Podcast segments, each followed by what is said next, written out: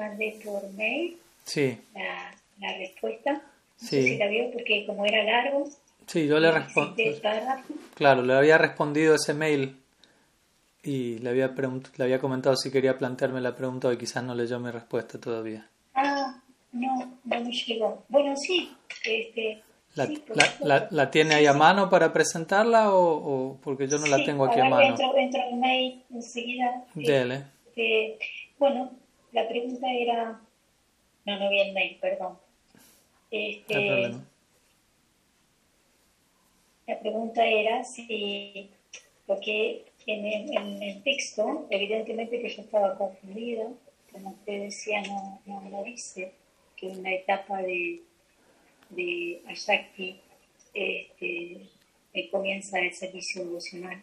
Eso no, no es incorrecto, no, no es interpretación de mi parte, pero este, lo que dice es que se empieza a servir con el ¿cómo se la deja?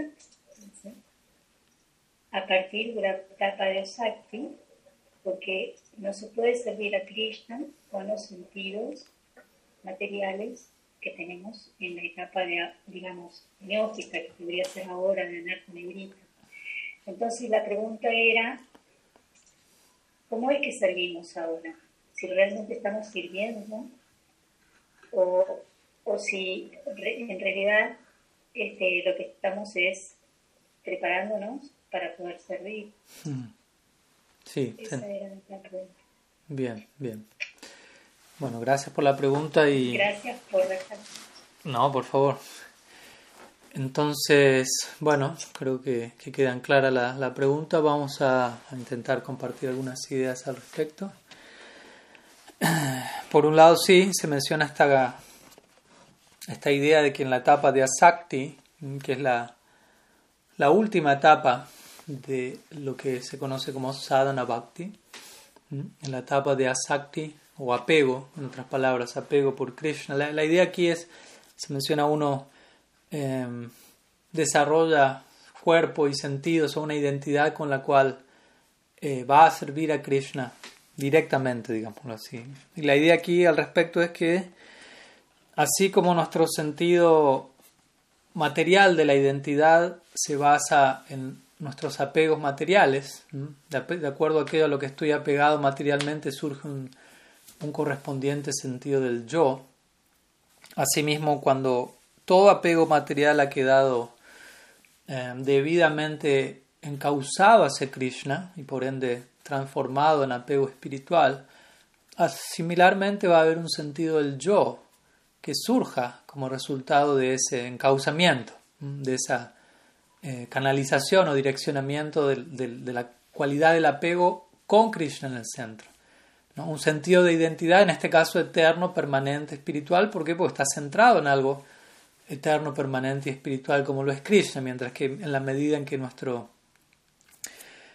nuestro sentido del apego, digámoslo así, esté centrado en elementos transitorios, pasajeros, eso va a dar lugar a un sentido de identidad pasajero. Y obviamente el punto es, no es que de un día al otro ¿m? tengo una, una identidad material centrada en apegos materiales y súbitamente tengo apego espiritual y todo está centrado en Krishna. Sabemos que hay un, una etapa de, transición, de mudanza gradual, por decirlo así, de, de un lugar al otro. Y eso tiene que ver con ser un sadhaka. ¿m? Estos días estuvimos hablando de eso en, una serie de charlas que estamos dando al inglés sobre etiqueta Vaishnava. Y el lunes hablamos sobre, perdón, el, el viernes, anteayer, sobre el concepto de sadhaka y sadhaka deja, ¿m? que implica un, un proyecto en donde aún no somos seres perfectos. No somos seres plenamente purificados, espiritualizados, iluminados, pero al mismo tiempo tampoco un sadhaka es considerado ya un alma condicionada, en todo el sentido de la palabra. Entonces es un estadio intermedio entre ser Bada Jiva o alma condicionada y ser un Siddha o un ser perfecto. Entre medio encontramos la etapa llamada Sadhaka, significa un practicante. Mi maestro espiritual diría, ah, un Bada Jiva o alma condicionada significa estar perdido. Siddha o ser perfecto significa haber llegado a casa. Y sadhaka significa no estar perdido, tampoco haber llegado a casa, sino haber sido encontrado, ¿no? haber sido encontrado en el camino, donde uno no sabe ni para dónde ir, haber sido encontrado, interceptado por la gracia del bhakti y estar en el, emprendiendo el camino, por decirlo así, de regreso a casa. Todavía no se llegó al hogar último, pero ya no se está perdido. Ya hay un rumbo, ya hay una meta, ya hay un refugio, una guía, un direccionamiento. Entonces eso significa hacer sadhaka, lo cual es algo muy especial y muy glorioso, ¿no? que no, no, lo, no lo debemos subestimar. Por más que aún todavía eh, en ciertas etapas ser un sadhaka, sobre todo las iniciales, haya altos y bajos, todo ello ya se está dando dentro del marco del bhakti, dentro del marco de uno ser un sadhaka, por lo tanto es algo muy, muy glorioso. Entonces el punto es, por otro lado, sí, se menciona en las escrituras que Krishna, Sri Krishna, em, básicamente únicamente interactúa con su potencia interna, con su Swarup Shakti. Él no tiene conocimiento básicamente de qué significa estar bajo la influencia de Maya Shakti. Por lo tanto, si uno quiere entrar en contacto directo con Krishna en una relación de servicio eterna, eso va a darse en términos de bhakti. No hay otra energía que pueda intermediar entre nosotros y el Ser Supremo. Es lo que queda en claro. Y por lo tanto, en la medida en que nuestra existencia se ve afectada por Maya Shakti, esa parte de nuestra existencia aún no va a poder estar, digámoslo así, ocupada en servicio. Pero esa otra parte de nuestra existencia, que está afectada por Bhakti Shakti, que ser un sadhaka significa Bhakti llegó a nuestra vida en una medida o en otra, dependiendo también qué tanto nosotros estamos dispuestos a, a, dar lugar a eso, a recibir eso, a permitir eso, en esa misma medida hay posibilidad de interactuar con Krishna y ofrecerle servicio a él. Entonces no es blanco ni negro, no es no estoy sirviendo a Krishna hasta que no llegue ahí, una vez que llegue ahí, ahora sí lo estoy sirviendo. No, ya, ya se le está pudiendo ofrecer cierto servicio, pero en cierto nivel, tampoco de manera plena, porque obviamente todavía, como Vishwanath Chakrabarti Thakur explica en, uno de los en un verso dentro del Bhagavatam, en la sección del Rasa Panchadhyaya, él describe como, por un lado, el sadhaka o el sadhaka deja, habla allí el cuerpo del practicante, es un cuerpo que, que, se, que está moviéndose bajo la influencia de Bhakti, pero al mismo tiempo todavía no es el cuerpo de un ser perfeccionado, no es el cuerpo de alguien que tiene bhava o prem. Por lo tanto, hay cierta porción de esa identidad, de esos sentidos, estamos hablando de sentidos aquí, que está bajo la influencia de las gunas, gunamai. Y por otro lado, hay una sección de esa, de esa, de esa entidad, digámoslo así, de ese sadhaka, que al estar expresándose, moviéndose bajo la influencia de Bhakti, es nirguna, o está más allá de las gunas. Hay un poco y un poco, digamos. Eso significa ser un sadhaka, como decimos. Todavía no es un ser perfecto, pero tampoco es que uno se encuentre al 100% bajo la influencia de Maya Shakti. Mm. Entonces, las escrituras dicen, si Sri Krishna namadi nabhavet grahyam indriyai, shivon mukehi jivados sayameva. Uno no puede, el nombre de Krishna, su forma, cualidades, lila, todo ello está más allá de las gunas. Creo que queda en claro ese punto. Nada de ello es un subproducto de la materia, nada de ello entra en ningún momento en contacto con sattva, rajas, tamas.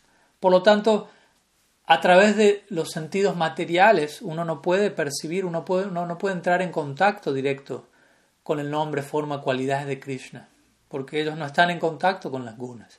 Para ello nosotros tenemos que elevarnos por sobre las gunas y en la medida en que hagamos eso vamos a poder estar acercándonos a, a, poder ofrecer servicio, a poder servir los sentidos de Krishna. En última instancia, la idea de sadhana es esa, kriti sadhya bhavet sadhya bhava sadhana sidasya bhavasya prakatyam hridi sadhyata. Rupa Goswami describe sadhana bhakti como ocupar, dedicar nuestros sentidos para el placer de los sentidos de Krishna. Krishna es conocido como Hrishikesh, significa el amo de los sentidos, aquel para, en relación a quien todos nuestros sentidos han de ser dirigidos. Entonces, ser un sadhaka, alguien que está ocupado en sadhana, es un sadhaka, significa tratar de que nuestros sentidos eh, únicamente entren en contacto con los objetos de los sentidos para el placer de Krishna. Gradualmente, obviamente, desde ya no es un proyecto que nos vaya a salir a la perfección desde el día uno, pero esa es la idea de ser un sadhaka. Si uno se pregunta qué es, qué es ser un sadhaka o qué es ocuparse en sadhana, podemos resumirlo a esta idea. Eh, la determinación o el ideal de que nuestros sentidos únicamente interactúen con sus respectivos objetos para el placer de los sentidos de Krishna, los cuales obviamente son sentidos trascendentales, por lo tanto para que nuestros sentidos den placer a los sentidos de Krishna, los mismos tienen que vincularse con los objetos de los sentidos en el marco del bhakti, no en el marco de bhakti, del disfrute separado, de la explotación egoísta en donde trato de succionar deleite de los átomos de este mundo, para mis propios sentidos, como si ese fuese la meta en sí misma. No. Krishna priticha dhare premanam. Admendriya tare balikam. Entonces, vivir para satisfacer nuestros sentidos como si lo fuese todo, eso se conoce como deseo egoísta. Y vivir para la gratificación sensorial de Krishna se conoce como prem o amor divino. Entonces, de vuelta, uno está entre medio de ambas cosas. ¿no? Todavía uno no llegó a prem y todavía y, uno ya no está 100% abocado a una vida de, satisfacción sensorial egoísta. Entonces uno está tratando de trascender ello y acercarse más y más al ideal del amor divino. Eso significa ser un sadhaka. Entonces, también la pregunta mencionaba, ¿estamos sirviendo? ¿Nos estamos preparando para servir? Pues uno podría decir las dos cosas, ¿no? Obviamente uno está sirviendo, en una medida hay servicio, no es que lo que estamos haciendo es en vano, o no tiene sentido alguno. Pero al mismo tiempo considero que es importante resaltar esa idea de que nos estamos preparando para servir y esa preparación es parte integral del servicio propiamente dicho, con todas las letras que se va a dar en etapas más avanzadas de sadhana, que decir en bhava, en prem, en donde uno ya desarrolla, como usted menciona, un siddha deja una identidad espiritual perfecta, la cual va a surgir como resultado de haber ocupado debidamente nuestro sadhaka deja. Es un punto importante a considerar. Mi Guru Maharaj diría eso. Si a ti te preguntan si tienes sadhaka deja, si te han dado un sadhaka deja, uno debería responder, bueno, mi Gurudev me ha dado un, si te han dado un siddha deja, perdón, si alguien te pregunta, si alguien te lo ha revelado, uno debería decir, bueno, mi Gurudev me ha dado un sadhaka deja, lo cual no es poco. Y en la medida que haga buen uso, debido uso de mi sadhaka deja, en la medida que consagre mis sentidos eh, alegremente, voluntariamente, inteligentemente, para el placer de los sentidos de Krishna, la medida que haga eso, eso va a dar lugar eventualmente a una nueva identidad. Mi, mente, sentidos, etcétera, se van a purificar y espiritualizar hasta un punto en que eso eventualmente vamos a estar hablando ya en términos de citadeja, de un cuerpo perfecto, sentidos. Cuando decimos cuerpo, hablamos de sentidos porque un cuerpo está hecho de sentidos. Si uno retira todos los sentidos, prácticamente nos quedamos sin cuerpo. Entonces, sadhana, interesantemente también Shila Jiva Goswami comenta en su, eh, en su comentario a, esta definición de sadhana bhakti que da Rupa Goswami, el Bhakti Rasamrita Sindhu, él menciona, él define a sadhana bhakti como una etapa preliminar al bhakti propiamente dicho que él considera que es bhava. Bhava significa éxtasis o emoción, ¿no? servir a Krishna a través de mis emociones. Y en última instancia, Bhakti habla de eso. Bhakti en sí es una emoción. Hablar de devoción es hablar de una emoción. Entonces, sadhana es una etapa preliminar a ello, una etapa de preparación, una etapa de alistar el terreno, alistar el, el escenario, por decirlo así, en donde el drama del lila va a ser ejecutado, como queramos concebirlo. Y como digo, no es que no estemos sirviendo, no es que es en vano, pero tampoco representa la meta última. Básicamente lo que estamos haciendo ahora, la meta de nuestra vida es seguirlo haciendo por siempre desde ya, pero desde otro lugar internamente hablando, habiendo eh, avanzado hasta el punto en donde en nuestro corazón desciende bhakti en, la forma de bhava, en la forma de prem. Entonces, Rupa Goswami, eh, Jiva Goswami, perdón, él da este ejemplo. Dice así como si alguien se ocupa en un yajna, por ejemplo, en un sacrificio de fuego, y hay diferentes deberes preliminares a ese yajna. Antes de comenzar el sacrificio propiamente dicho hay que ir al mercado, comprar eh, los diferentes ingredientes, ordeñar la vaca, hacer el ghee para alimentar el fuego, ir al bosque, conseguir la madera. Todo eso en un sentido no es parte oficial del yajna, pero al mismo tiempo son etapas preliminares sin las cuales el yajna propiamente dicho no se va a poder ejecutar. De la misma manera, él dice sadhana bhakti es la etapa preliminar al, bhava bhakti, al bhakti propiamente dicho, en donde comienza, el, fuego empieza a arder, continuando con la analogía, el fuego de la emoción devocional, del anhelo espiritual, arde. Pero para eso primero tienen que estar todas las cosas en su lugar, la madera tiene que estar ahí, el gui tiene que estar ahí. Y sana bhakti significa eso, alistar el terreno, preparar el corazón, eh, ubicar los ingredientes cada cual en su lugar y preparar todo para, de vuelta, alistar el corazón para el descenso de Bhakti en la forma de Bhava. Bhakti ya ha descendido a nuestra vida desde el primer día en que tuvimos la misericordia de obtener Sadhu Sangha, pero de vuelta hay diferentes niveles de ese descenso, de esa manifestación.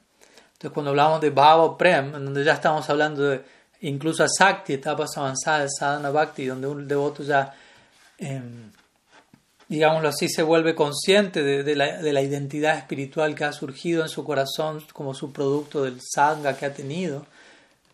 Y esa persona está sirviendo a Krishna en su identidad espiritual que ha surgido internamente concebida. Pero para llegar ahí de vuelta hay que pasar por ciertas etapas y eso se conoce como sadhana bhakti y en eso nos encontramos ocupados la mayoría de nosotros y en ese sentido tenemos que que, entender, ¿no? Entender dónde nos encontramos ahora, a dónde culmina, a dónde conduce eso, a dónde culmina eso y cómo llegar allí. Entonces, básicamente, sadhana significa esto, ¿no? Continuar utilizando nuestros sentidos para en contacto con los, contactar los objetos de los sentidos en el marco del bhakti.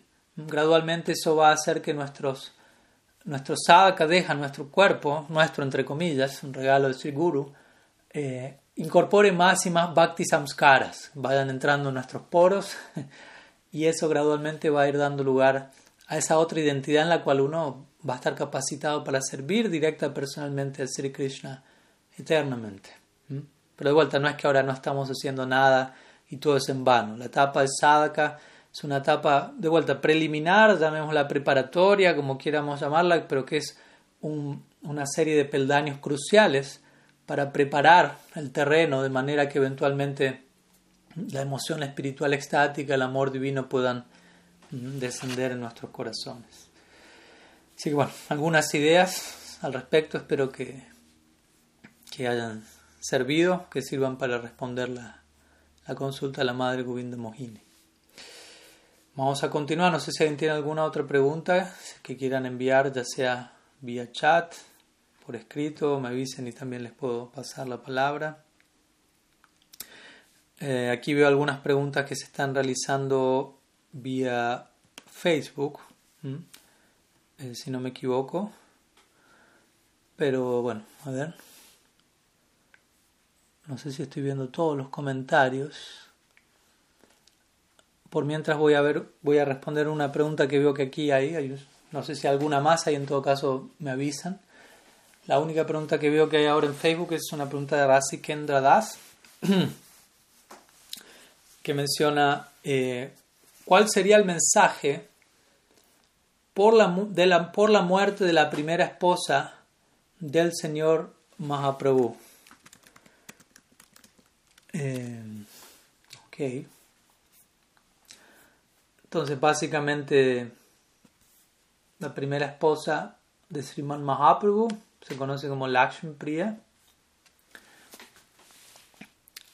Y en el Bhoma Lila, o los Prakat Lila, también conocido como el pasatiempo de terrestre, llamémoslo así, en donde el Nitya Lila de Mahaprabhu, Gordham, Navadvipdam, todo ello él y sus asociados se manifiestan en este plano. Y ejecutan su lila, obviamente con un propósito muy específico, o varios propósitos más bien simultáneos, que se cumplen simultáneamente. Entonces, en este eh, Boma Lila, en donde estamos hablando de la partida de la primera esposa de Mahaprabhu, desde ya, porque en el Nitya Lila en ningún momento hablamos de, de, muerte o de partida ni de nacimiento de nadie. Eso queda en claro. En el Nitya Lila, en Golok, Golok Vrindavan, Golok Navadvip, nadie nace y nadie parte, sino que existe lo que se conoce como Nitya Stiti. Nitya Stiti significa situación permanente, donde nadie crece, no, no hay ni siquiera un, despliegue cronológico del lila, como si acontece en la tierra, en donde Krishna nace, atraviesa sus diferentes edades, como Kumar, Poganda, Kishore, sino que más bien se mantiene en una edad permanente, Nitya Kishore. Aunque obviamente cada devoto lo va a ver de acuerdo a los ojos de su afecto y alguien como Yashoda, aunque Krishna se presente como un eterno adolescente, los ojos de una madre van a ver a su bebé en todo momento y así sucesivamente. Entonces, en el Bhoma Lila, que acontece en la tierra, de alguna manera el Lila se adapta, se acopla a ciertos elementos que son prominentes en este plano, como lo es el paso del tiempo, el despliegue cronológico, etc. Y es allí donde encontramos que el lila comienza, Krishna nace, crece, parte de este plano, etc. Y esto se aplica obviamente de, misma, de la misma manera a Gaur Krishna, Mahaprabhu y su Gaur Lila. Entonces la pregunta tiene que ver con Lakshmi Priya. Lakshmi Priya es la primera esposa de Sri Chaitanya Dev, en lo que es el Lila manifiesto. Él antes de aceptar sannyas y volverse Sri Krishna Chaitanya, él como Nimai Pandit, Vishwambar Mishra, él se casa, siendo considerablemente joven, por, una, por primera vez, y su primera esposa se conoce como Lakshmi Priya. Luego, eventualmente, el otro día hablamos, creo que fue el el domingo pasado, si no me falla la memoria, em, acerca de Vishnu Priya, donde se me preguntó algo acerca de Dameshwar también. Em, pero bueno, aquí, no estamos, aquí se está preguntando la primera de ellas, quién es Lakshmi Priya, de quien no, no se menciona tanto en detalle. Tanto Lakshmi Priya como Vishnu Priya representan diferentes Shaktis de Bhagavan, Bhu Shakti, Lila Shakti.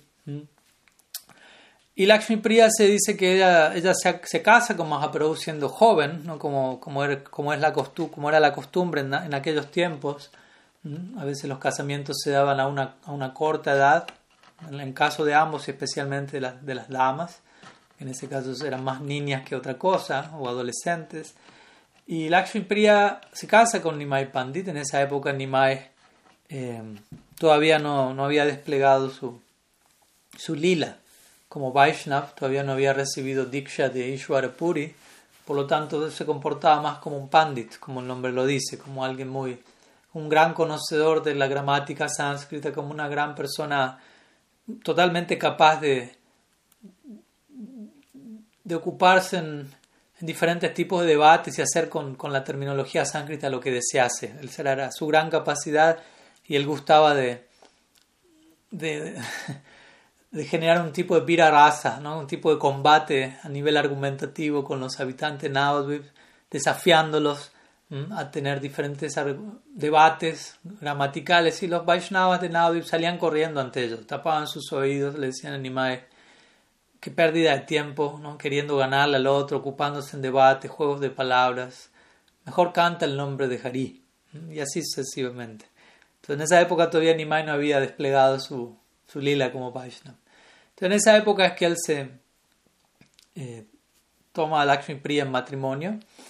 Y en esa época él era profesor, siendo muy joven de todas maneras, era un adolescente prácticamente, pero él ya era, poseía gran renombre como un gran escolástico sánscrito y él ya tenía su propia escuela sánscrita, siendo un adolescente, en donde sus alumnos quedaban maravillados por sus grandes capacidades. Y bueno, el punto es que eventualmente él no solo tenía su propia escuela en Navadvip, sino que él también viajaba, realizaba ciertos tours de enseñanza, en donde él enseñaba en otras ciudades o aldeas y áreas.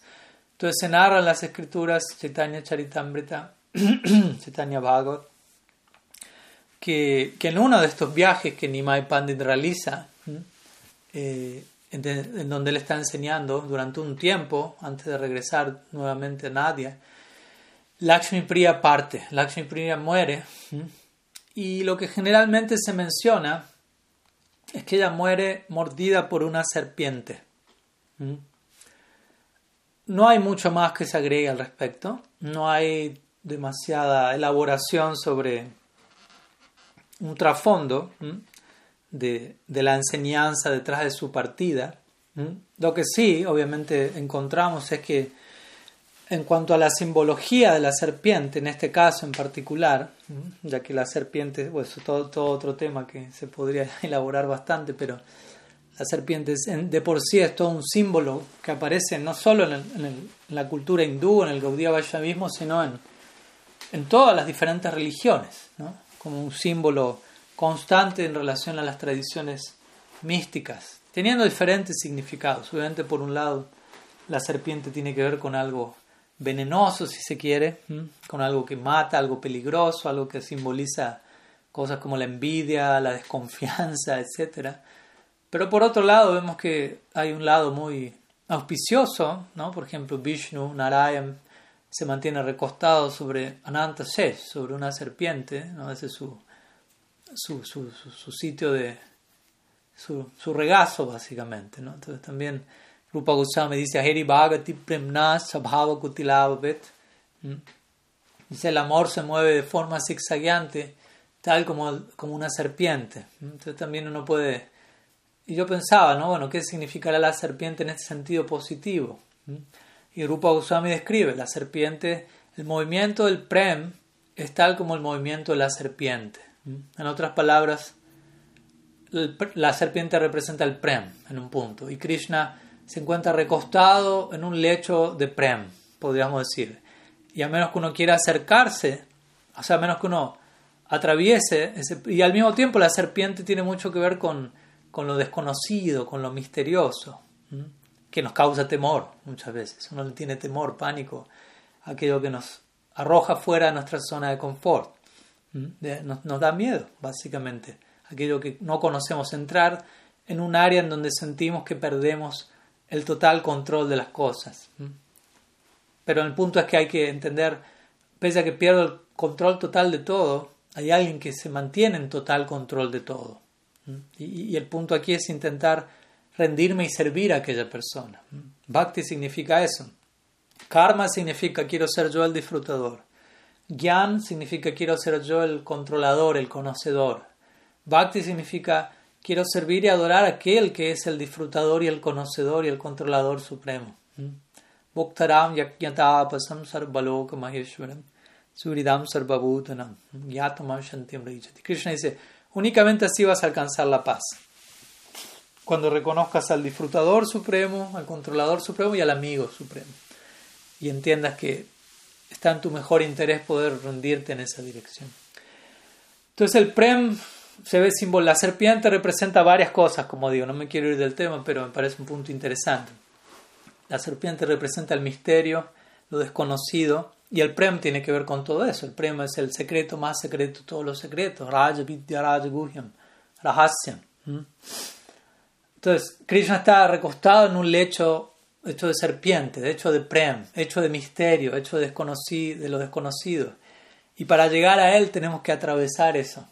Tenemos que dejar a un lado el miedo, aventurarnos con la debida fe, no, no de manera irracional, sino con el debido, la debida convicción y eventualmente llegaremos allí. Pero bueno, en el caso de Lakshmi Priya, volviendo a la pregunta, ella es mordida por una serpiente y lo que nuestros acharyas por momentos aclaran es, esa serpiente en realidad simboliza el dolor de separación que ella experimentaba de su amado Vishwambar.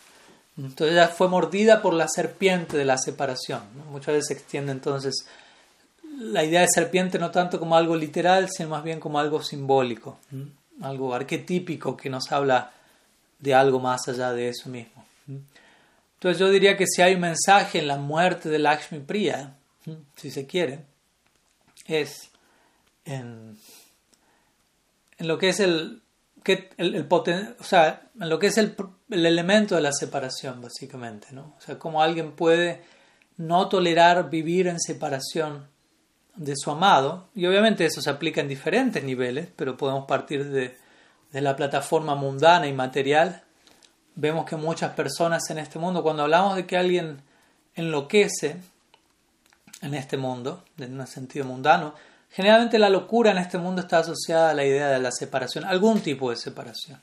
Separación de un ser querido, separación de algo a lo que estoy apegado excesivamente, no necesariamente una persona, puede ser un objeto, puede ser dinero, puede ser lo que fuere. Soy separado de eso, por las, a la fuerza, por las circunstancias, lo que fuere. Y las personas muchas veces no pueden soportar eso y ser, toman refugio, digámoslo así, en, en la falta de cordura, toman refugio en la locura porque no son capaces de lidiar con la realidad, que les eh, resulta demasiado dolorosa. Y muchas personas, en lugar de suicidarse por no poder tolerar su existencia, enloquecen. Es una manera de, de encontrarle sentido a la vida fuera del marco de la cordura, pero encontrar algún propósito con el cual pueden seguir con vida, algo así.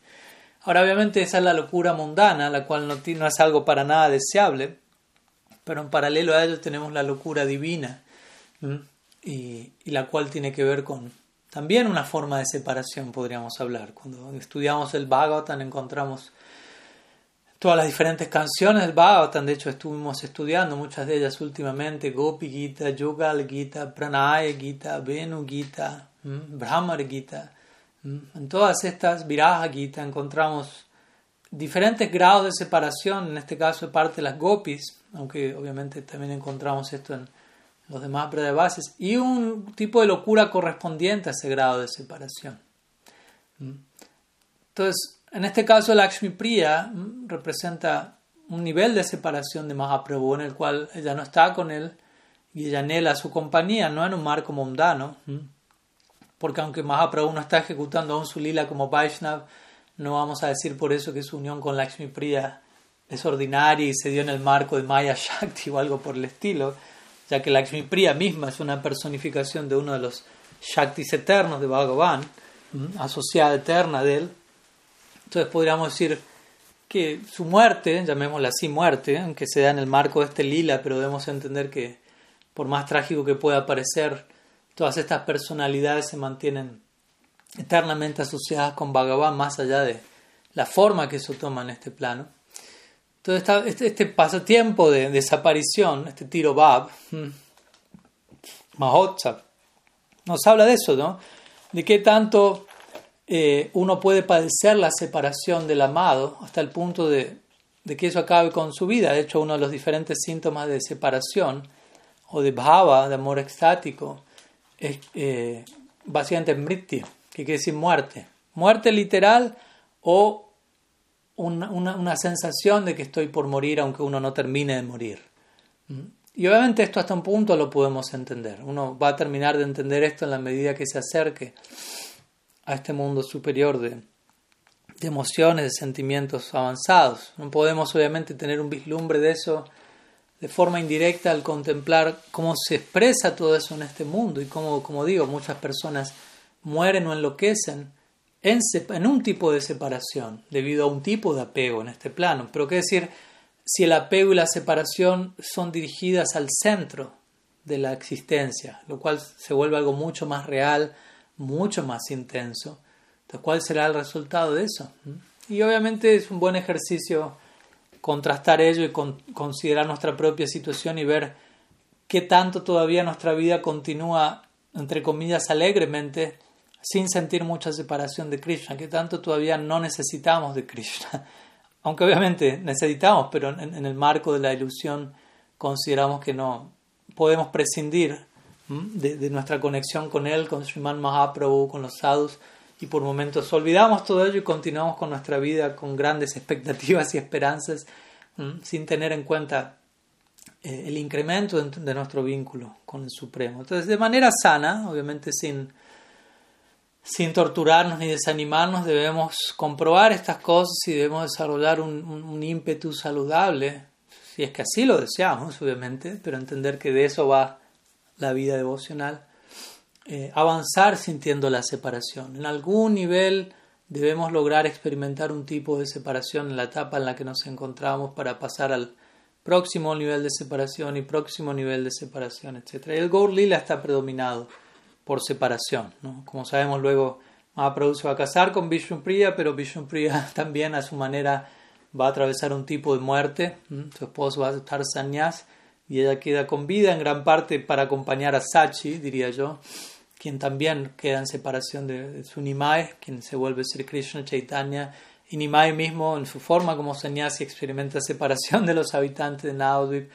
Y de vuelta, el Gaur Lila está predominado por separación, que es decir, cuando él entra en Jagannath Puri comienza a trabajar sobre su proyecto central, cultivar Adabhav, otro tipo de separación allí.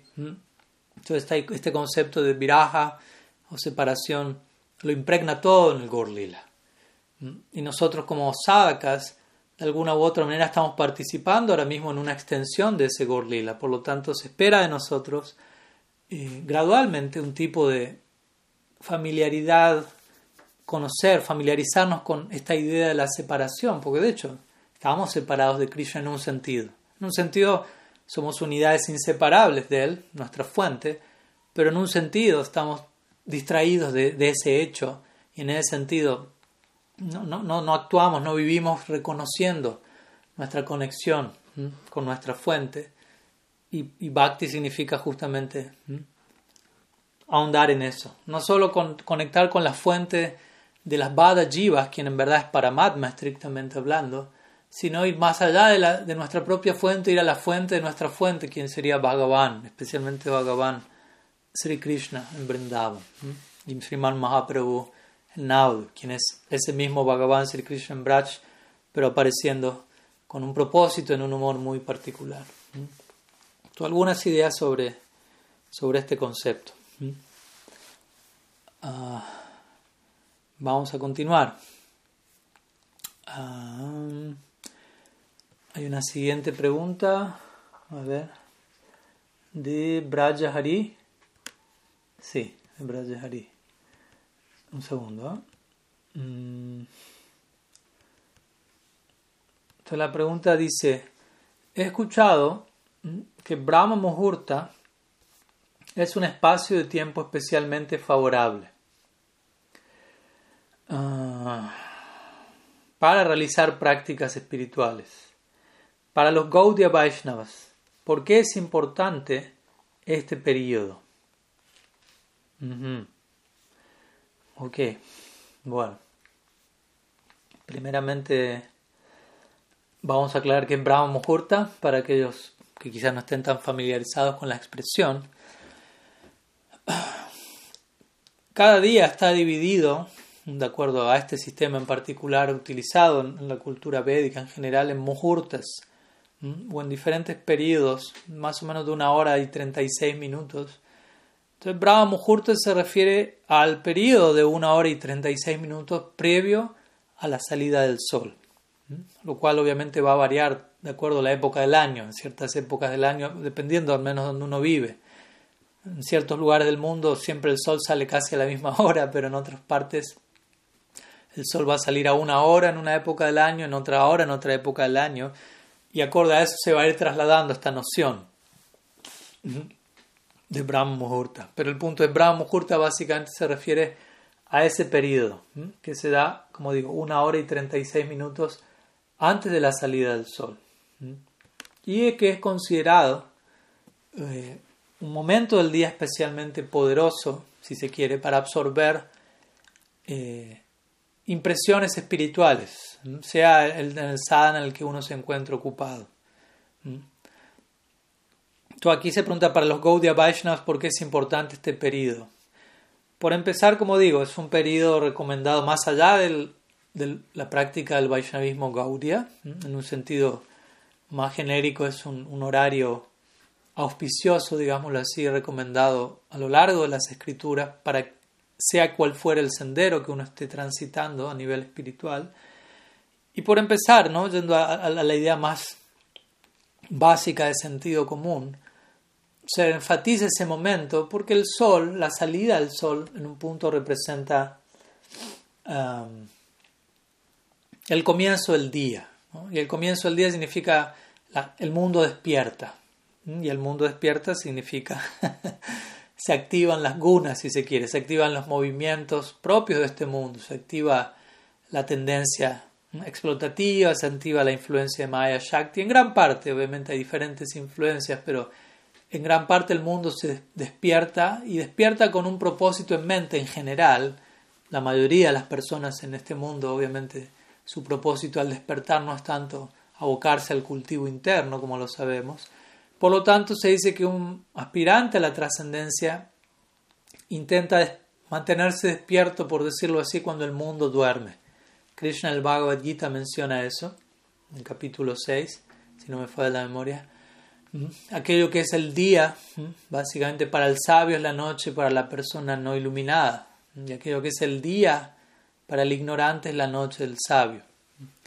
Y esto puede obviamente tener muchos niveles de aplicación, incluso en un sentido muy, muy esotérico. Ahora, llegaremos ahí, pero por empezar se va a la idea literal. ¿no? Generalmente alguien mundano eh, se mantiene despierto en horarios del día en donde un sabio está descansando. Por ejemplo, en la noche, ¿no? un practicante espiritual va a entender la noche es para descansar en un punto, no es para estar despierto y salir a, a una discoteca, por decirlo así.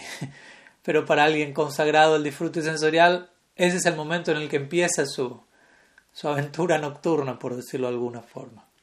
Ahora, en un sentido más simbólico, tomando, interpretando este verso en, en los tres clásicos niveles, literal, interpretativo y esotérico, en un sentido interpretativo, simbólico.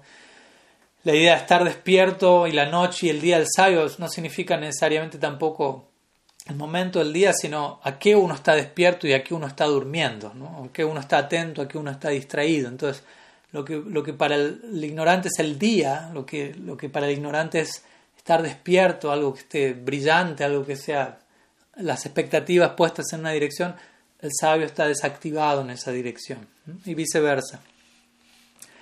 Y obviamente en un sentido esotérico, podríamos decir también, no sé, uno puede aplicar esta idea, este mismo verso al, al, al Lila de las Gopis y Krishna, donde brindaban, está despierto, está durmiendo en cierto horario del día y las Gopis en ese horario se, le, se despiertan para encontrarse con Krishna sin que el resto de Braj se entere. Con esto obviamente no estamos diciendo que ellas son las sabias y el resto son ignorantes, pero en un sentido están ignorando, ignorancia divina en este caso, la influencia del yoga maya, pero están ignorando lo que está pasando entre Sisira y Krishna, aunque como sabemos existe cierto rumor al respecto, todos los habitantes brindaban, eh, perciben algo especial hay entre Sisira y Krishna, hay algo especial, pero, pero nadie puede terminar de confirmar qué es y nunca pueden terminar de de, de, atrapar, atraparlos infraganti, incluso aunque especialmente personas como Yatila, Kutila, estos ingredientes del lila intentan generar esa situación, pero en realidad siempre termina surgiendo el resultado opuesto, siempre termina dándose la más poderosa eh, prueba de la castidad, en este caso, el Sri Por ejemplo, hay una historia a este respecto, y ya vuelvo a la pregunta en donde en un momento Krishna finge estar con una gran fiebre, diferente a la historia del dolor de cabeza de Krishna, aunque son similares, van a, van a un mismo punto. Entonces Krishna finge tener una alta fiebre y empieza como a exhibir alucinación y Yashoda está delirando junto con él de preocupación por su cana, su canella, y, y, ella manda llamar a un doctor y interesantemente el doctor es otra forma de Krishna que aparece expandido en la forma de un doctor, ayurvédico. Entonces le toma el pulso, lo tantea, se tantea a sí mismo, por decirlo así. Y él dice, bueno, este muchacho está a punto de morir y hay solamente una cura al respecto y tiene que ser rápido. Y Yashoda está, imagínense el estado emocional de ella diciendo, ¿qué? Dígame qué y lo hacemos ya. Dice, hay que traer agua al Yamuna en un pote, pero el pote va a estar lleno de huecos. ¿no? Imagínense. Entonces Soda en su, en su delirio trascendental dice, ya, vayamos Ra inmediatamente, pero claro, ahí comienzan a decirle, pero Yasoda no tiene lógica. ¿Cómo vamos a traer agua en un pote con huecos? El agua va a caerse, se va a perder. Yasoda insiste, ¿no? Pero e-, eso es lo que pidió el médico, hay que conseguirlo. Krishna tiene, tiene que ser salvado, etcétera pero al mismo tiempo ellos insisten, ¿no? Pero si un pote tiene huecos, ¿cómo el agua va a permanecer allí? Entonces ahí es donde el doctor, Krishna la forma del doctor, dice, si una dama casta, ¿no? llena de castidad, lleva ese pote, el agua no va a caer. Entonces ahí es donde inmediatamente la atención de los Brajavasis se dirige donde Yatila. Yatila, quien es la suegra de Shirada, quien continuamente está eh, desconfiando de la castidad de Srimati Radharani, y, y, quien siempre está velando por la castidad de todas las damas en Brindavan, por lo cual ella misma se hace la fama de ser muy casta, básicamente. Entonces ella misma se ganó esa fama hasta tal punto que ahora fue la primera candidata para llevar este pote. Pero claro, cuando ella se entera que, tiene que llevar ese pote con agua y huecos, se empieza a poner nerviosa pensando eso es imposible. ¿no? Pero yo dije, no, pero usted, está casta, usted siempre está detrás de la castidad de todo el mundo, supuestamente significará que usted es la más casta de todas. ¿no? Entonces, bueno, el punto es que ella lo intenta, pero el agua cae por el hueco, ¿no? lo cual obviamente genera el resultado de que todos empiezan a cuestionar la castidad de Yatila. Luego viene Kutila, quien es la nuera de Shirada, la hija de Yatila, de la misma situación. Ella siempre detrás de Srimati Radharani en, en cuanto a desconfiar de ella, mm, etc. Y también, ¿no? alguien que se jacta de ser muy casta, entonces le dice, bueno, que lo haga Kutila entonces. Entonces ella lo intenta, pero nuevamente el agua cae del pote y todos empiezan como a mirarlas ellas dos con, con nuevos ojos. ¿no? Ellas se jactaban de tanta castidad, pero el hecho de que no pudieron llevar esta agua habla de su falta de eso. Entonces en ese momento Yasoda está al borde de, del frenesí, básicamente, enloqueciendo, diciendo, si ellas dos no lo pueden hacer, ¿quién lo va a hacer? ¿Quién lo va a hacer? ¿Quién va a salvar ¿Mm? mi canea? Ahí el doctor dice, quizás esa muchacha, yo creo que esa muchacha lo puede hacer, ¿no? Y señala la dirección de Sirada. Y claro, este Sirada, si hay alguien en todo Brindavan que, acumuló la mayor cantidad de sospechas en relación a, en relación a su propia castidad es ella. en cuanto a su situación con, con Krishna, que como digo, nadie la confirma, nadie la termina de confirmar, pero ahí hay algo allí.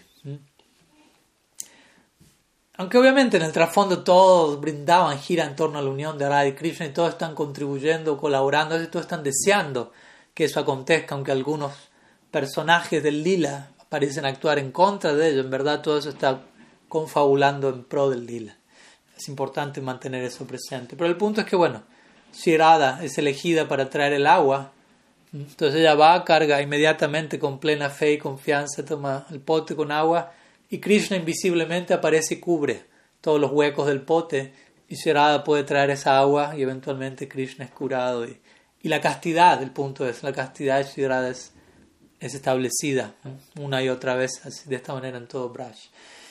Entonces vemos que hay diferentes niveles a esta idea del Brahma Muhurta, incluso para nosotros como sadhakas, el Brahma Muhurta es como dice Brian en la pregunta, un tiempo especial para realizar prácticas espirituales, pero por ejemplo en el marco del, del lila, de vuelta yendo a, un, a, un, a un, área de servicio como Madhurya Rasa, el, el, el, el Brahma es el momento más inauspicioso del día.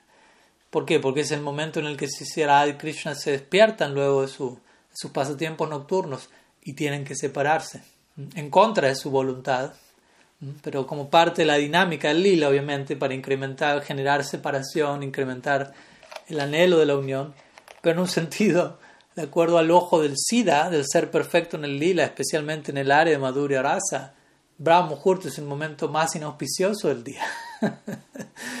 en un sentido, obviamente, ¿no? Y dentro del lila de Sadaka, Angor Lila, Brahma Muhurta es el momento más auspicioso del día. Entonces uno también tiene que saber acomodar todo esto. Obviamente, en nuestra etapa actual, como mencioné en mi primera respuesta como sadkas, eh, enfatizamos el lado auspicioso, el Brahma Muhurta, y es auspicioso en todo sentido siempre, aunque tome la forma de inauspiciosidad en el Braja Lila para algunos.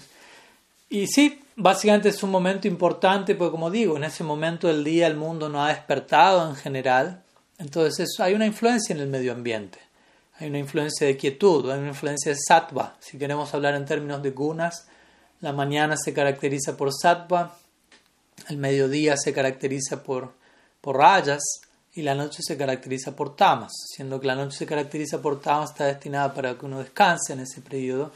Y Brahma Muhurta ya no es considerado la noche, ya no es considerado el gotamásico, es considerado el comienzo del día, aunque el sol no salió. Esa etapa preliminar, justamente, que ya no es noche, ya no es tamas, sino que empieza a ser sattva, incluso las escrituras dicen incluso uno podría decir es un momento donde hay una mayor predisposición a una influencia por encima de sattva incluso. Si uno quiere trascender incluso sattva, Brahma Muhurta es ese momento para uno tratar de, de, cantar, de practicar.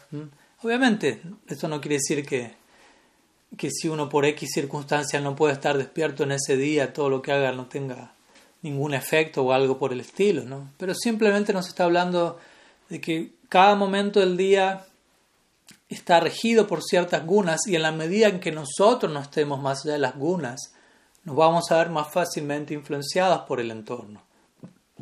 Si un devoto encuentra más allá de las gunas, puede, puede estar practicando en cualquier horario del día y eso va a ser secundario para él, para ella. Entonces la consideración principal en este caso es en relación a, a nosotros que aún todavía nos vemos influenciados, afectados, arrastrados para un lado para el otro por las gunas, y necesitamos hacer ciertos ajustes externos que puedan repercutir de mejor manera internamente, así como uno no va a cantar japa, ojalá, idealmente, en medio de un entorno totalmente ruidoso, agitado, lo que fuere, uno va a buscar un lugar, un momento tranquilo. ¿Por qué? Porque uno no tiene la capacidad de estar en un entorno agitado por fuera y estar en paz por dentro. Generalmente todavía eh, hay una considerable identificación con los movimientos externos y eso repercute en, nuestros movimientos internos. Entonces, por, e, desde ese lugar se nos recomienda tratar de externamente, dentro de lo que se nos es posible, pero hacer los ajustes apropiados para, por empezar, para acercarnos a un estándar sátvico de vida y como sabemos, sattva no es la meta última, pero es una plataforma ideal de despegue hacia la trascendencia. Y esto solamente no, y no tiene que ver solamente con el horario en que nos levantamos, sino con todos los diferentes hábitos que uno tiene a lo largo del día en relación a descanso, en relación a alimentación, en relación a, todo, a cómo uno interactúa con el mundo, con los sentidos, lo que uno habla, sobre lo que uno escucha. Uno puede hacer todo eso en las diferentes gunas. Krishna escribe todo eso en detalle en el, Bhagavad Gita.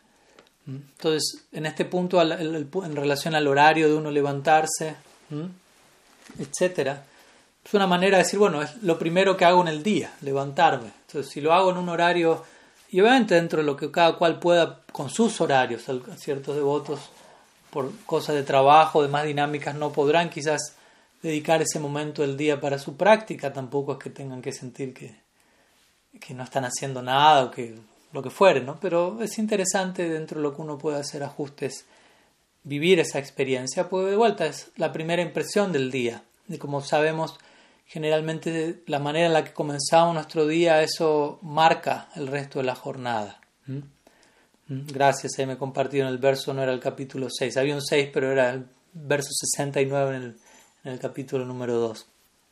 Entonces, Básicamente eso también, ¿no? Brahma Muhurta significa básicamente lo primero que hago en el día, cómo elijo comenzar mi jornada y entender, en gran parte va a depender el resto del día de ese momento. Y desde ya podemos extender la idea a cómo termino mi día anterior, porque de eso va a depender qué, tan qué tanto voy a estar presente en Brahma Muhurta, ¿no? Pues si me acuesto desde ya tremendamente tarde o como en exceso o me voy a dormir habiendo contemplado, no sé, objetos de los sentidos inapropiados, probablemente no tenga el mejor de los descansos, no tenga la capacidad de levantarme en ese horario, o lo que fuera.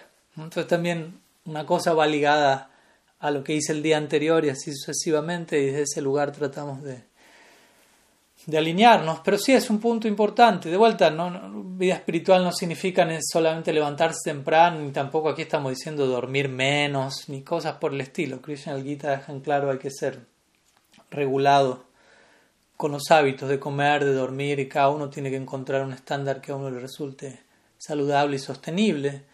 Pero es importante entender que de todas maneras el poder levantarnos en la mañana es algo que que predispone nuestra jornada de manera más favorable para la mayoría. Bien. Aquí hay una pregunta más, creo que hasta ahora la última que queda, ahí me avisarán si hay otra. Una pregunta de Amarendra Das, enviada por Facebook. Dice, en el ámbito espiritual, al tratar de ser humilde con todos, tolerantes, dar respeto incluso a los que no nos lo dan. ¿Dónde queda nuestra autoestima? ¿Cómo podemos mediar esa parte sin que nos gane el orgullo y el ego? Mm.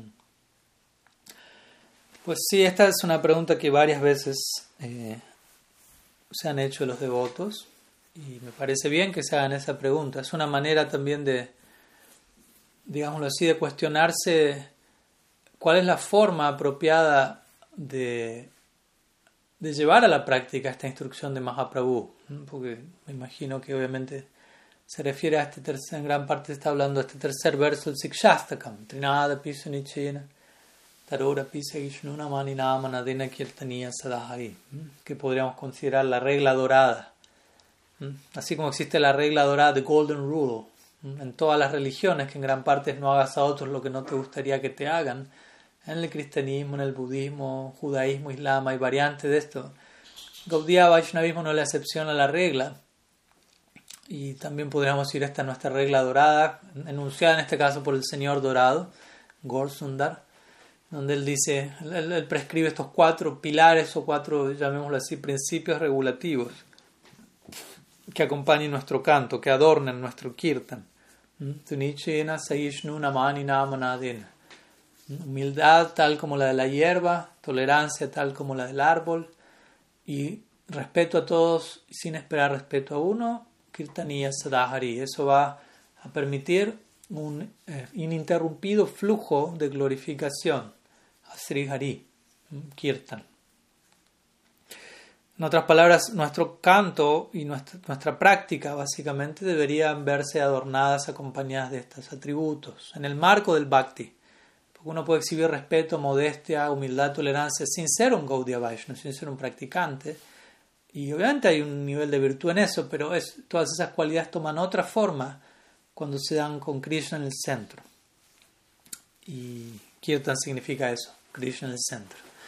Entonces la pregunta tiene que ver cómo seguir esta regla que es tan fundamental. Krishnadas Kaviraj Goswami diría, mm, por cantar el santo nombre siguiendo este verso uno alcanza prem. En otras palabras, esta es la actitud de vida para conducirnos de tal forma que ello nos lleve a la meta de nuestra vida. Krishna prem. Entonces, la pregunta aquí es, ¿dónde queda nuestra autoestima?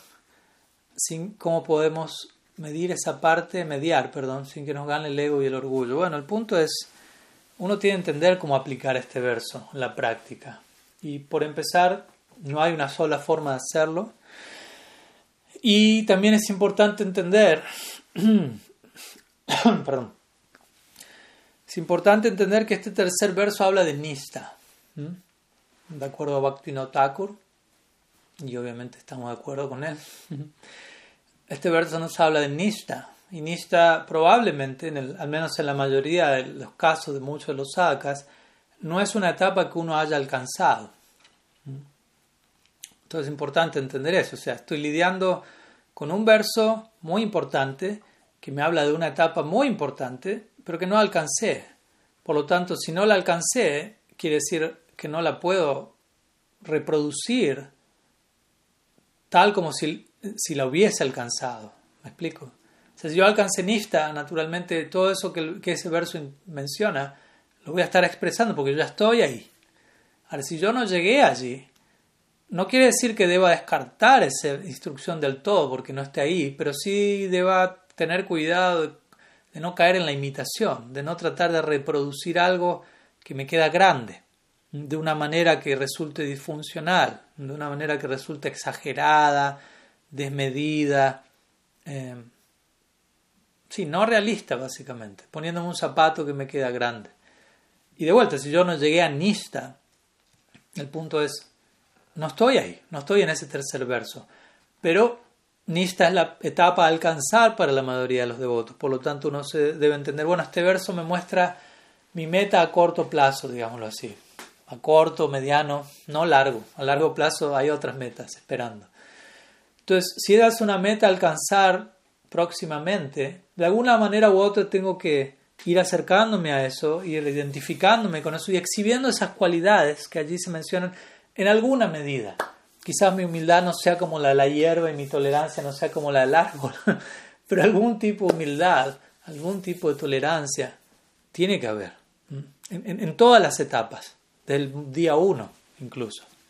Y obviamente eso tiene que ir mejorando, incluso luego al tercer verso nos quedan cinco versos más en el Sikshastakan, todos los cuales hablan de otros niveles de humildad, tolerancia y demás virtudes superiores al nivel que se presenta en el tercer verso, ¿no? como para que nos demos una idea de que no es que eso tampoco termina ahí. Entonces ahí es donde viene un poquito el elemento de autoanálisis, si se quiere, de introspección y decir, ¿qué tanto yo puedo seguir este verso de una manera que me resulte saludable, progresiva, dinámica, sostenible y donde yo siento que estoy realmente siguiéndolo y avanzando en estas virtudes, y no simplemente traumatizándome, desequilibrándome, negligenciando cosas que no tengo la capacidad de, trascender aún. ¿Mm? de vuelta, no hay una respuesta única, no, no hay una fórmula eh, universal para que todos sigan este verso de la misma manera, porque no todos están en la misma etapa. Como doy a veces el ejemplo, cuando Jesucristo estaba siendo crucificado, él dijo, Padre, perdónalos porque no saben lo que hacen, ¿no? Él estaba orando por, por, sus enemigos, llamémoslo así, por los que lo estaban matando. Ahora el punto es, ¿quién puede hacer eso? ¿no? ¿Quién puede exhibir ese nivel de tolerancia, de compasión? Thakur describiría la, la tolerancia al árbol que Mahaprabhu indica aquí como compasión pura, libre de envidia. Entonces el punto es, yo no puedo, no podemos imitar eso. Sí nos vamos a inspirar con esos ejemplos, pero no podemos imitarlo. Pero sí tampoco, también debemos pensar, bueno, ok, yo no puedo exhibir la compasión que Jesucristo exhibió ahí, o la tolerancia. Ahora quiere decir que no tengo que exhibir ningún tipo de compasión ni tolerancia, no, tampoco. Entonces no tenemos que, que, que rebotar de un extremo al otro, porque a veces pasa eso, ¿no? Uno intenta ir a un extremo, ese extremo no funciona, parece que funciona el primer día, segundo día, aunque lo estamos haciendo superficialmente, y nos inspiramos porque creemos que funciona, pero a los pocos días nos damos cuenta no somos capaces de mantenerlo de manera realista, natural, y muchas veces de haber ido a ese extremo terminamos gravitando hacia el otro extremo, el cual tampoco va a funcionar, porque de vuelta, los extremos no funcionan.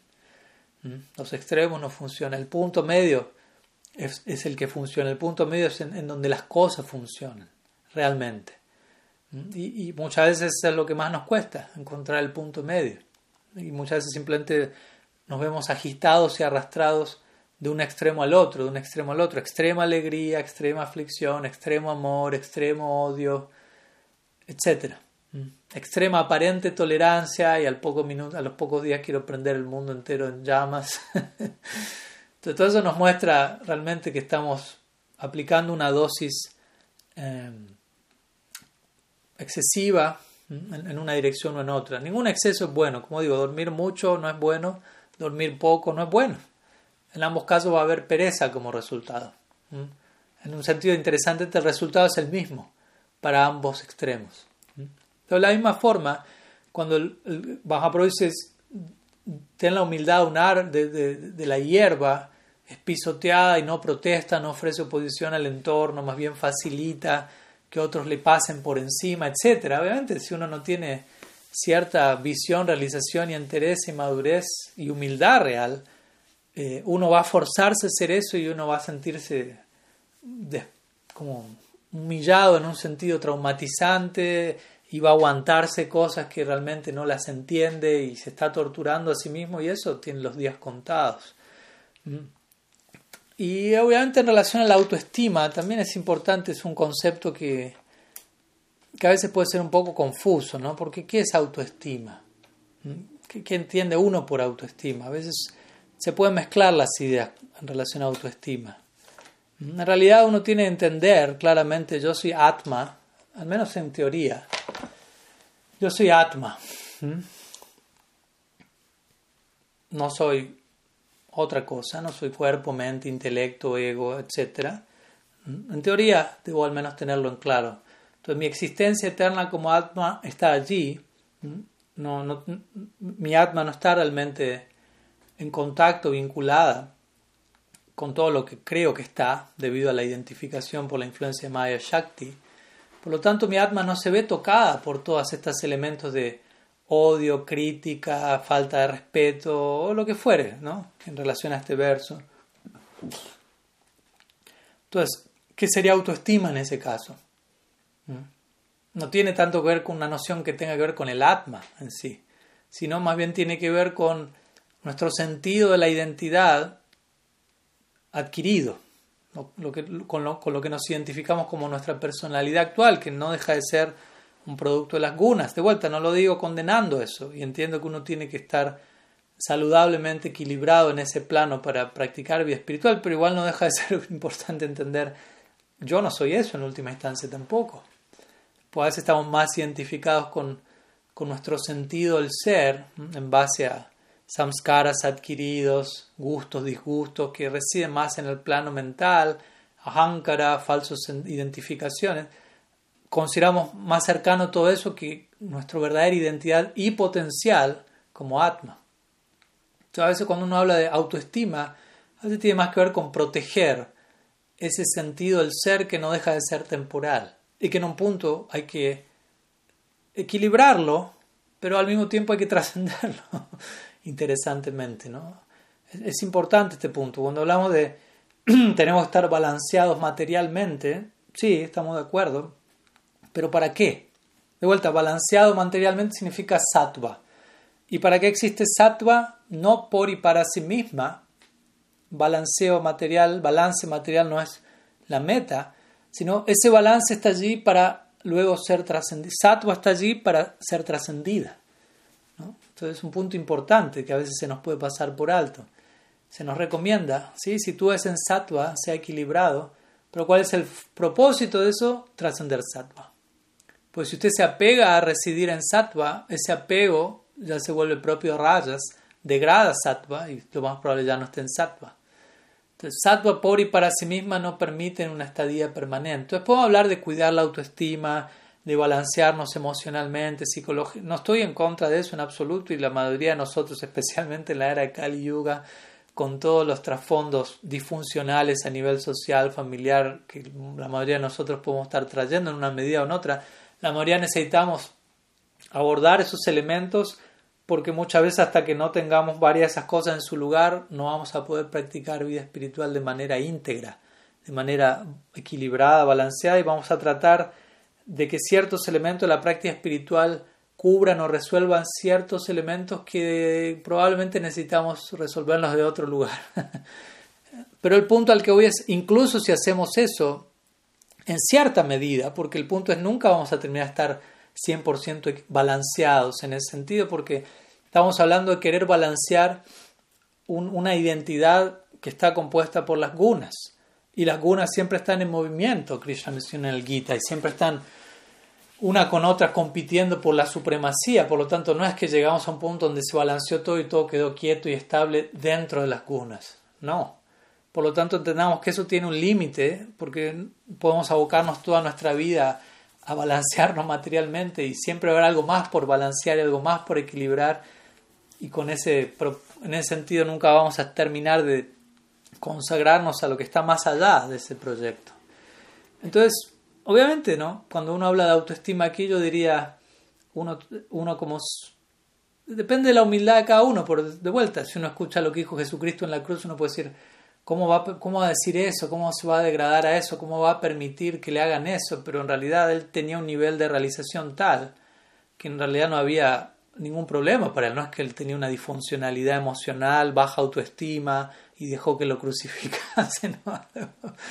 ¿Me explico? Entonces, cuando observamos el ejemplo de grandes personalidades, ellos van a actuar desde un lugar, pero motivados por su propia dedicación, pureza, amor, etc.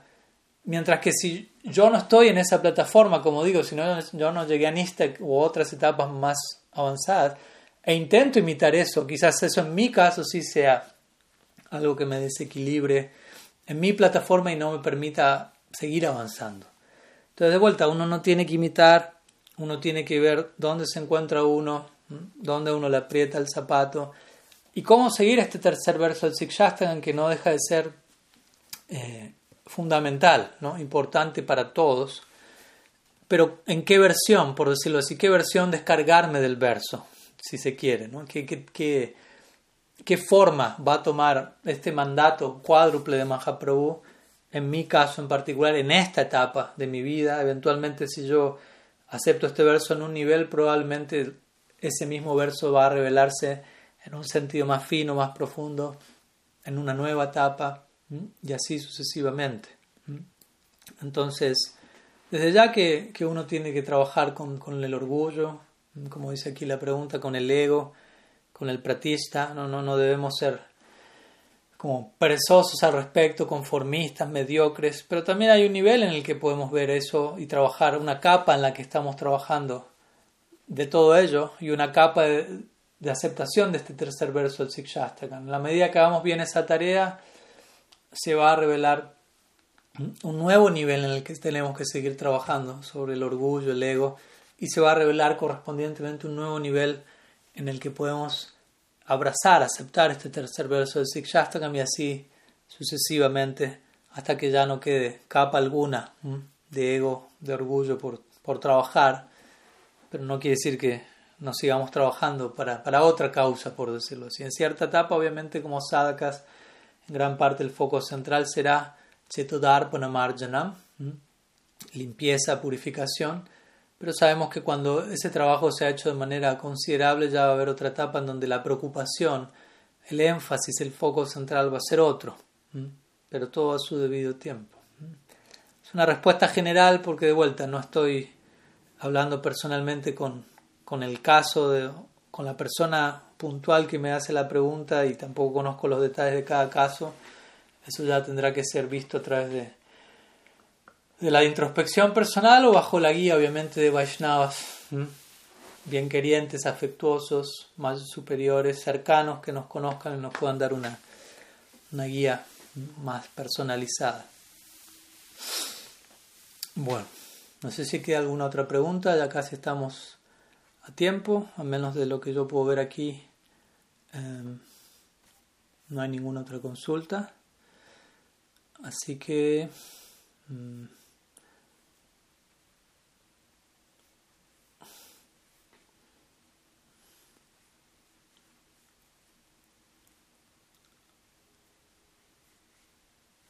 aquí hay una última pregunta que acaba de enviar Braja Haridas. Voy a responderla brevemente, ya que estamos casi en horario. Dice, si Krishna dice en el Gita 4.11. En la medida en que todos ellos se entregan a mí, yo los recompenso. Todo el mundo sigue mi sendero en todos los aspectos. Luego dice, si la reciprocidad de Krishna es en correspondencia al enfoque de sus devotos y alguno de ellos no cree en la reencarnación, sino en alguna otra variante como paso después de la muerte, ¿qué ocurre con él? ¿Es la reencarnación algo relativo a la creencia del devoto? Bueno, si hablamos de un devoto de Krishna, todo devoto de Krishna cree en la reencarnación, yo creo. Y aquí Krishna le está hablando puntualmente, ¿no? Entonces, si hablamos de Krishna Bhakti y Krishna Bhaktas, allí yo no creo que vamos a hablar de un Krishna Bhakta que no crea en la reencarnación o que no acepte la reencarnación, pues no, tampoco hablamos aquí de creer en algo, ¿no? Como si fuese una especie de, de convicción intelectual y ya, sino que realmente tiene eh, experiencia y muy buenas razones para para entender el principio del karma, el principio de la reencarnación, etc. Pero si hablamos de más allá de Krishna, más allá del Krishna Bhakti, por decirlo así, y de otras facetas de la divinidad y de otros tipos de adoradores y de adoración, en donde quizás no se menciona el principio de la, del karma y la reencarnación. Obviamente no quiere decir que, que porque alguien no crea en eso no va, va a dejar de existir. Quizás no existe para esa persona, pero no quiere decir que no exista. ¿Me explico? O sea, la, realidad es de una determinada manera, sea que yo la acepte o no. Yo puedo decir Dios no existe, no quiere decir que pues yo dije eso, maté a Dios y dejó de existir. ¿no? Quizás no existe para mí.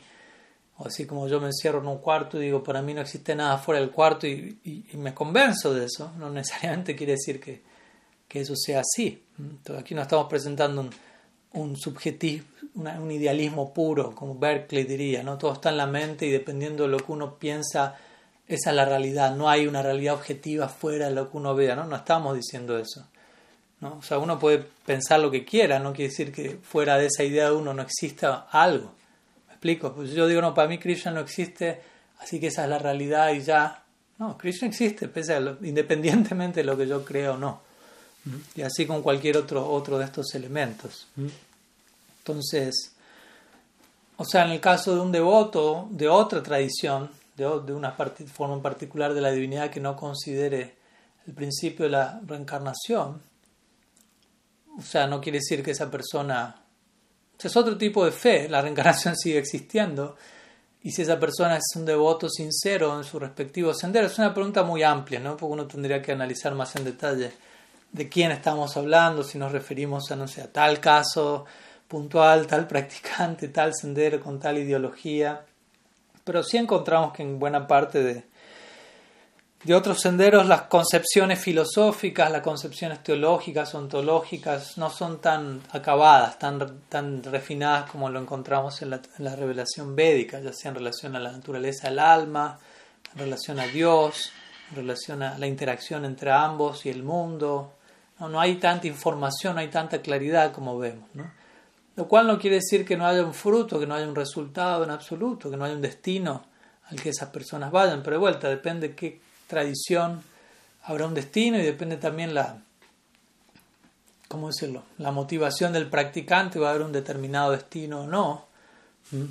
Entonces, eh, pero sí yo considero, no sé si uno está, vuelvo al, vuelvo al punto, si uno habla en términos de devotos de Krishna, eh, si uno como devoto de Krishna elige dejar de creer en la reencarnación, pues yo diría que no creo que eso ocurra, pero si eso llegase a ocurrir, o sea, alguna vez, ¿cómo decirlo? Si, si uno lo hace como una estrategia para decir, no me quiero confiar en que hay muchas vidas y quiero vivir como si esta fuera la única vida y voy a tratar de darlo todo, por decirlo así.